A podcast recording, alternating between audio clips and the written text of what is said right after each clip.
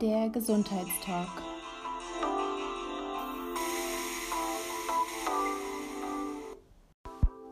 Auf Wiederhören, Ihre Juliane Hoffmann.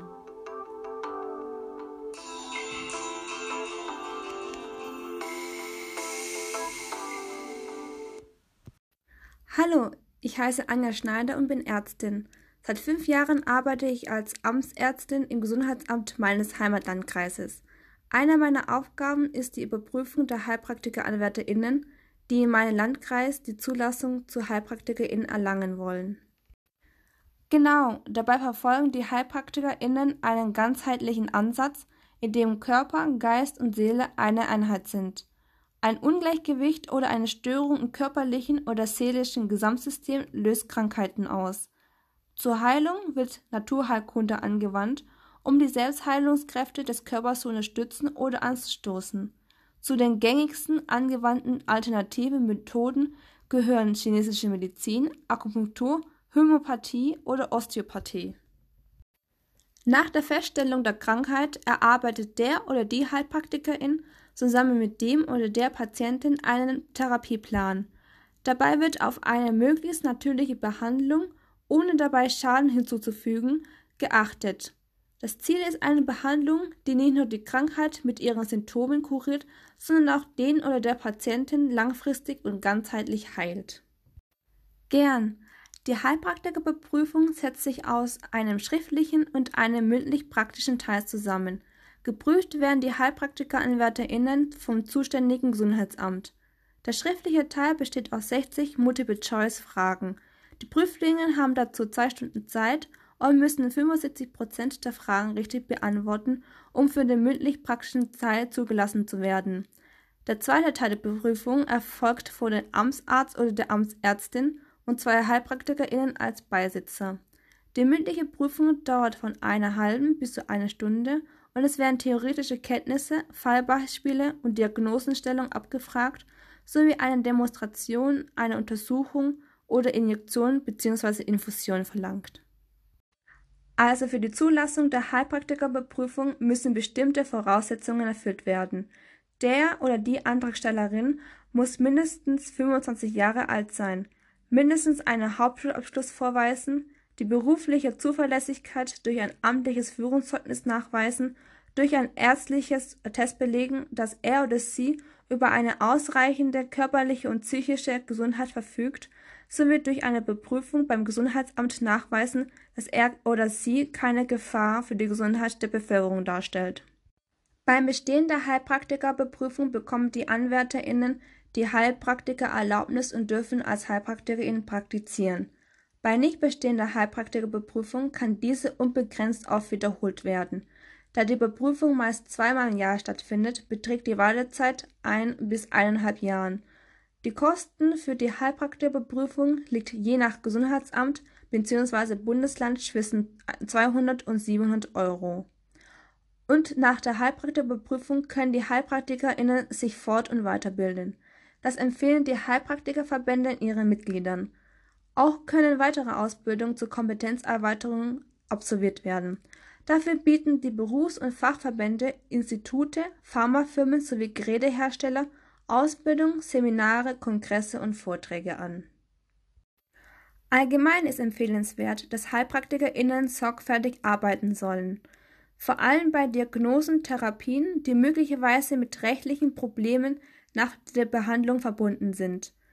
Ohne eine Aufklärung wäre eine Behandlung, vor allem invasive, Körperverletzung und somit undenkbar. Allgemein dürfen HeilpraktikerInnen keine Tätigkeiten ausüben, für die sie keine ausreichenden Kenntnisse und Fähigkeiten haben.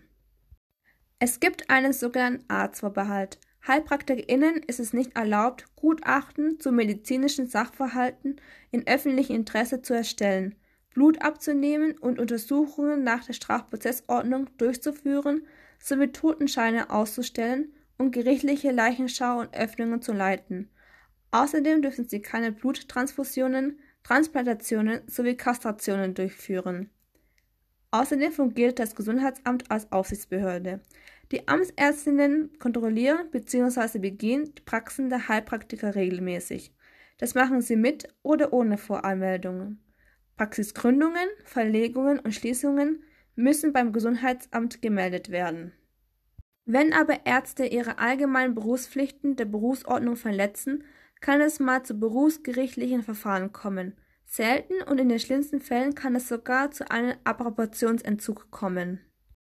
Das ist richtig. Kenntnisse über Naturheilkunde werden nicht abgefragt, da sie wissenschaftlich häufig nicht anerkannt seien und der Staat auch nicht den Eindruck erwecken wolle, dass er diese Verfahren anerkennen wolle. Meiner Meinung nach dürfen Heilpraktiker für das, dass sie Heilkunde ausüben dürfen, viel zu viel. Hinzu kommt, dass ein Hauptschulabschluss und das Mindestalter von 25 Jahren für die zulassende Prüfung ausreichend ist. Es tut mir wahnsinnig leid für die Hinterbliebenen, aber hier wird es klar ersichtlich, dass es in unserem Gesundheitswesen zwei Parallelwelten existieren. Zum einen die Welt der akademischen Medizin, in der Methoden ihre Wirksamkeit beweisen müssen und die Fortschritt anstrebt. Zum anderen die Welt der Heilpraktiker, die in der überwiegend unwissenschaftlichen Gedankenwelt der komplementären und alternativen Medizin verankert ist. In Bezug auf den Fall, den Sie, Frau Hoffmann, erwähnt haben, hat sich was getan. Im Mai 2017 hat sich der Deutsche Ärztetag dafür ausgesprochen, dass Heilpraktiker keine invasiven Maßnahmen vornehmen dürfen sowie keine Krebserkrankung behandeln sollen. Ja, das ist wirklich erstaunlich. Nirgendwo ist festgelegt, welches naturheilkundliche Wissen ein angehender Heilpraktiker lernen muss. Aber auch Lehrpläne und definierte Ausbildungsinhalte gibt es nicht. Die Lerninhalte richten sich, wie schon gesagt, lose nach den Prüfungsrichtlinien. Obwohl die Lerninhalte meistens sehr umfangreich sind, birgt sich ja keine medizinische Ausbildung dahinter, die mit einem Medizinstudium vergleichbar sind. Wenn man Glück hat, dann war es ein gutes Institut, was der Heilpraktiker besucht hat. Aber das ist überhaupt nicht geregelt und da sollte es klare Vorgaben geben. Ich vermute, dass die Patientensicherheit hier enorm darunter leidet. HeilpraktikerInnen haben ganz klar mehr Zeit für ihre Patientinnen und stehen nicht so stark unter Zeitdruck wie Ärztinnen in einer Arztpraxis. Sie führen mit ihren Patientinnen ausführliche Anamnesegespräche, versuchen einen ganzheitlichen Einblick auf die Problemlage zu bekommen und nehmen sich somit mehr Zeit.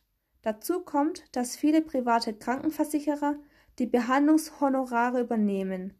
Bei einem Großteil der Beamten beteiligt sich auch die staatliche Beihilfe an den Kosten.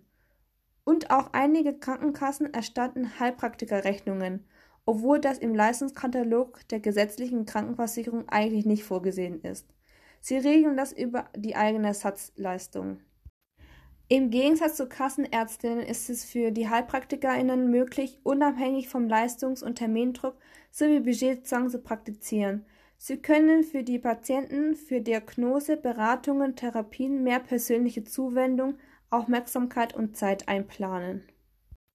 Auf der einen Seite könnte ich mir das gut vorstellen, dass sich dadurch vielleicht das Risiko vermindern lässt, dass schwere Krankheiten übersehen würden. Auf der anderen Seite könnte jedoch das mangelnde Vertrauen der Ärztinnen in die Ausbildung der HeilpraktikerInnen eine Zusammenarbeit im Wege stehen. Zudem befürchte ich, dass HeilpraktikerInnen wiederum die medizinischen Methoden der Ärztinnen in Frage stellen. Ja, richtig. Ein rein organisatorischer Zusammenschluss ist demgegenüber möglich, soweit er keine Umgehung des Kooperationsverbots darstellt. Darunter fällt beispielsweise die gemeinsame Nutzung von Räumen und Apparaturen, solange die Arbeit vom Arzt und Heilpraktiker streng getrennt wird und sichergestellt ist, dass dieselben Räume nicht gleichzeitig genutzt werden. Das heißt, der oder die Heilpraktikerin darf Patienten mitbehandeln, wenn dieser jederzeit sicher weiß, wer für welchen Behandlungsschritt zuständig ist. Auch ist es möglich, dass der oder die Ärztin auf der Veranlassung des Heilpraktikers tätig wird und Untersuchungen wie das Anfertigen von Röntgenmaßnahmen durchführt, da dies eindeutig in den Verantwortungsbereich des Arztes fällt. Auf jeden Fall, es dürfte nicht sein, dass es in Deutschland weiterhin einfacher ist, Heilpraktiker zu werden als Krankenpfleger. Es ist überfällig, dass das Heilpraktikerrecht grundlegend reformiert wird. Es fehlen definitiv einheitliche Standards. Jeder Patient, jeder Hilfensuchende darf mehr erwarten als nur, dass der Heilpraktiker keine Gefahr für die Volksgesundheit darstellt. Natürlich steht der Schutz der Patienten an allererster Stelle. Es darf keinen Raum geben für Scharlatane und ebenso wenig für ehrgeizige, aber therapeutisch überforderte Behandler. Also bedarf es klarer gesetzlicher Regelungen, die bisher fehlen. Die berechtigte Forderung nach einer Neustrukturierung von Aufgaben in der Patientenversorgung bietet Chancen, trotz Personalmangel eine bestmögliche und auch weiterhin wirtschaftliche verantwortungsvolle Therapie sicherzustellen. Das glaube ich allerdings auch. Insbesondere in den letzten vier Jahren gab es einige Änderungen. Vielleicht können wir diese kurz Revue passieren lassen. Besonders den am Anfang des Podcasts kurz genannten Fall von Brückenbracht halte ich für besonders wichtig, da diese sich wenige Monate vor der Verabschiedung des PSG 3 zugetragen hat. Dies hat zu einer Verschärfung der damals gerade geführten Diskussion über künftige Ausgestaltung des Berufsstands der Heilpraktiker beigetragen. In der Öffentlichkeit entstand dann der Verdacht, dass alternative medizinische Methoden für die drei Todesfälle von Brückenbracht ursächlich gewesen sein könnten.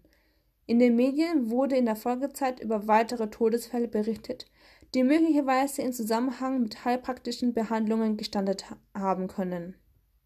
Ja, also die Bundesärztekammer hat dazu im Oktober 2017 eine Stellung genommen, dass es eben wichtig sei, den Erlaubnisumfang der Tätigkeitsfelder von Heilpraktikern einzuschränken und eben auch, dass die geplanten Leitlinien eine in jeder Hinsicht unzureichende Maßnahme zum Schutz der Bevölkerung seien.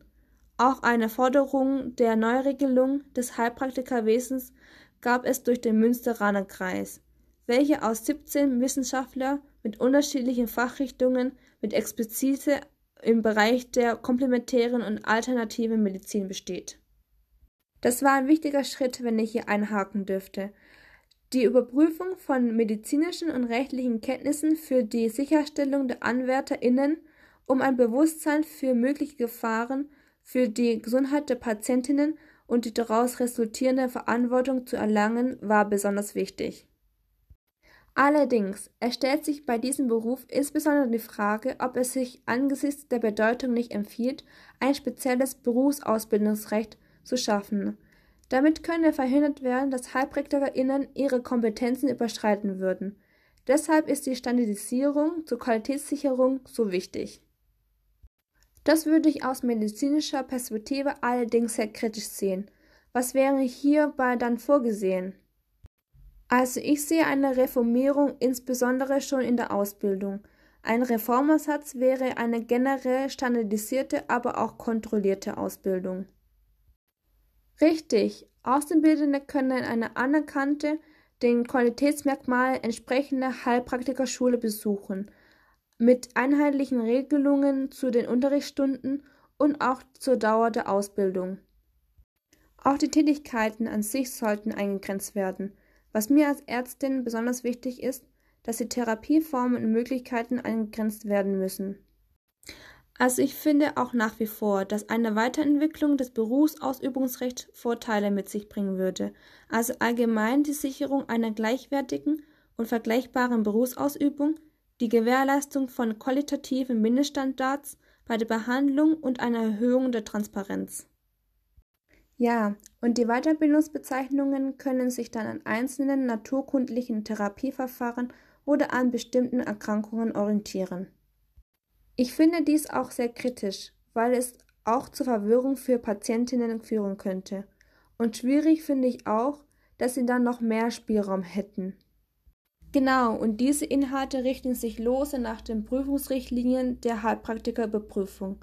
Zum einen müssen die HeilpraktikereinwärterInnen in den medizinisch-wissenschaftlichen anerkannten Themengebieten wie zum Beispiel Anatomie, Physiologie, Krankheitslehre, klinische Untersuchungsmethoden, Laborkunde und Diagnostik sowie psychopathologische Befunderhebung lernen. Außerdem brauchen AnwärterInnen fundiertes Wissen über Hygienerichtlinien, Notfallversorgung, Injektionstechnik sowie Medizinprodukte. Zum anderen müssen sie die juristischen und fachlichen Grenzen und Möglichkeiten der Tätigkeiten eines Heilpraktikers kennen. In dieser Hinsicht wäre ein Reformvorschlag, mehrere einheitliche Weiterbildungsbezeichnungen einzuführen. Eben, genauso sehe ich es auch als Ärztin, aber auch wenn ich aus der Sicht der Patienten spreche. Das Vertrauen sollte darauf bestehen, dass der oder diejenige, der mich behandelt, gut ausgebildet ist und eben ganz genau weiß, was er oder sie da tut, um die Heilung zu fördern. Ja, das Ganze bleibt spannend und wir müssen abwarten, wo der Weg der Änderungen des Heilpraktikergesetzes hinführen wird, um in Zukunft die Qualität dieses Berufsfeldes zu erweitern und eine Sicherung für Patientinnen darstellt.